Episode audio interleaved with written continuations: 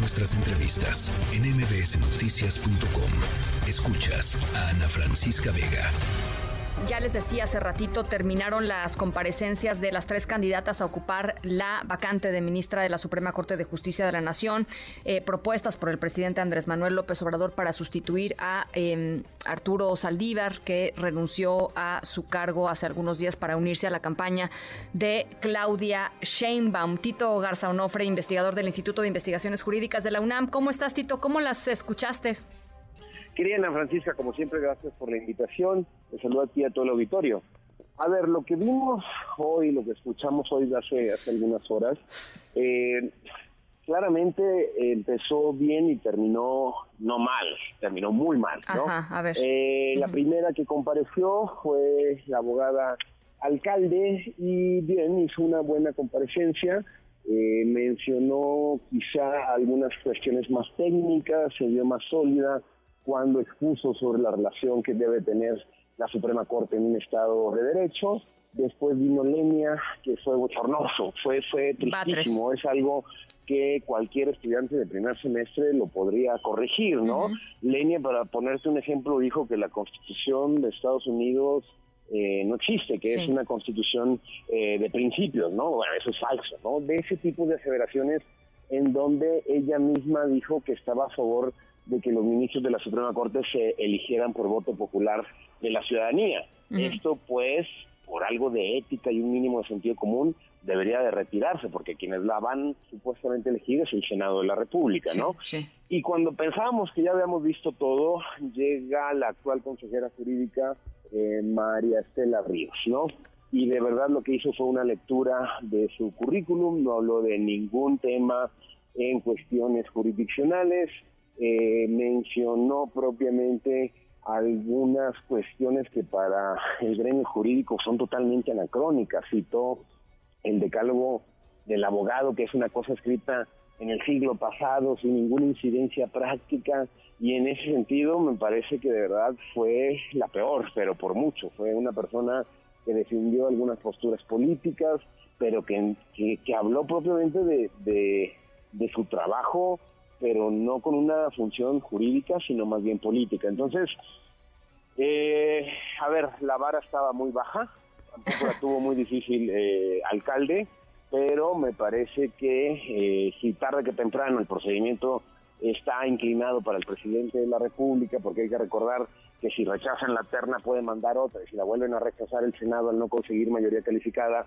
él puede nombrar de manera directa, pues me parece que la oposición tiene que llegar a entender que aquí se elige al perfil menos peor. Em, en, ese sentido, el, propio presidente ha dicho, eh, al presidente le han tocado nombrar a cuatro eh, ministras y ministros de la Suprema Corte. Eh, él ha dicho en repetidas ocasiones que dos le salieron buenos y dos le salieron malos, ¿no? ¿por, qué, ¿Por qué dice que malos? Pues porque esos que llama malos, entre comillas, han votado eh, en contra de algunas de las de las eh, pues cosas que más le importan al presidente López Obrador en el seno de la Suprema Corte. en este caso, Tito, pues parecería por lo que nos dices y por lo que escuchamos hoy que está tratando de garantizar casi al 100% que no va a suceder que le salga otro malo, ¿no? Eh, a ver, sí, eso eso parecería. me queda claro que en el tema de imparcialidad, de independencia, de criterio, de distancia política, pues la terna es es lamentable, ¿no? Eh, por más que el alcalde hizo un buen papel o, se defendió mejor que otros dos, es cercano al presidente y al, movimiento eh, político del momento, ¿no? Eh, lo que creo que vale la pena recordar es que el presidente se va el otro año, ¿no? El presidente se va el otro año y el liderazgo y el, simbolismo y todo y toda la cuestión que tiene para presionar a ministros que sean afines o no a él, pues dependerá ya propiamente de la próxima persona que llegue a la titularidad del Ejecutivo. En ese sentido, me parece que el presidente quiere a alguien para los próximos eh, ocho o nueve meses que le dé absolutamente toda la razón a el estilo Esquivel o al estilo eh, Loreto Ortiz. Aquí lo que olvida el presidente López Obrador es que los ministros siempre que una vez que los nombran, una vez que salen del poder, cambian radicalmente su postura y se conocen. No hay que olvidar, Ana Francisca, Arturo Saldívar, que ahora está sentado con Claudia Sheinbaum y que es un aliado de López Obrador, lo nombró Felipe Calderón.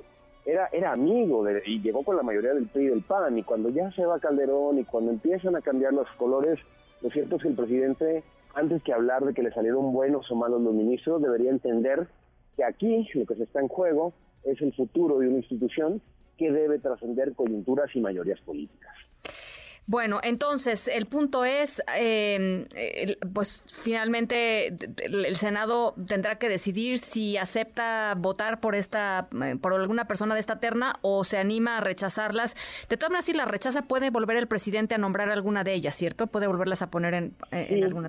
Sí, en, efecto, eh, Francisca, con que, de hecho puede poner a dos de tres, o sea, con que cambie solo un, nombre, ah, pues, se está cumpliendo. Entonces pues no tiene mucho sentido rechazar por rechazar, eh, considerando que al final el presidente por lo que se va a decantar es por la por la más leal y que da igual la comparecencia y da igual las barbaridades que diga una o la otra. ¿Cuánto ¿Cuándo tendría que suceder esto, Tito?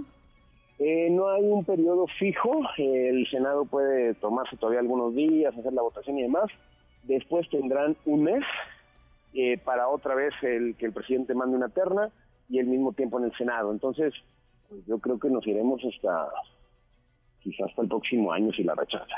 Bueno, pues ahí está. Tito, te mando un abrazo. Como siempre, muchísimas gracias. No, a la orden, de Francisca, que tenga buen día. Gracias, eh, Tito Garzonofre, investigador del Instituto de Investigaciones Jurídicas de la UNAM. Noticias.